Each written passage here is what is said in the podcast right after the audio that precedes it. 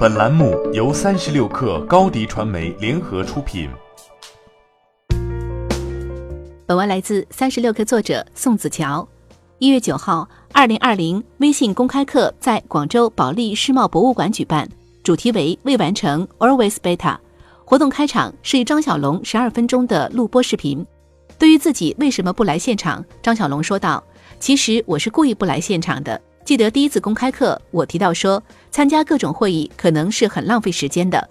去年我就在想，我不一定每年都来公开课讲。今年我更乐意把时间让给我的同事们，让他们来给大家带来我们团队的思考。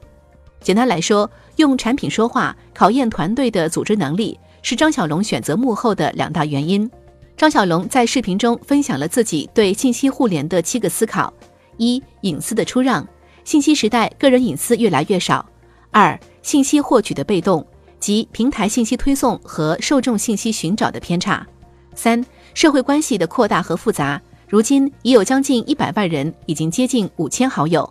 四、信息传播的快速。五、信息选择的困难。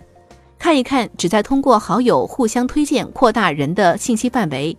六、信息多样性。张小龙希望长尾小号也有自己的空间。七、搜索的困难。微信搜索小程序的目的便是支撑长尾的搜索需求，增加内容丰富度。演讲中，“小程序”一词出现五次。值得注意的是，微信小程序二零一九全年的成交额高达八千亿，同比增长超百分之一百六，变现能力瞩目。此外，赵小龙提及了微信公众号的两大失误：一是操作终端狭窄，公众平台很长时间只有 PC、Web 版本。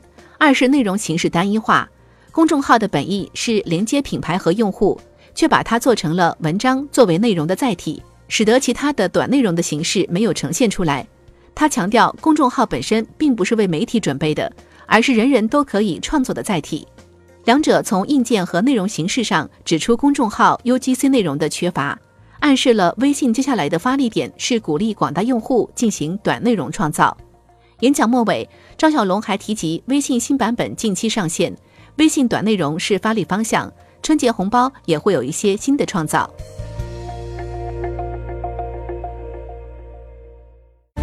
欢迎添加小小客微信 xs 三六 kr 加入克星学院，每周一封独家商业内参，终身学习社群，和大咖聊风口谈创业，和上万客友交流学习。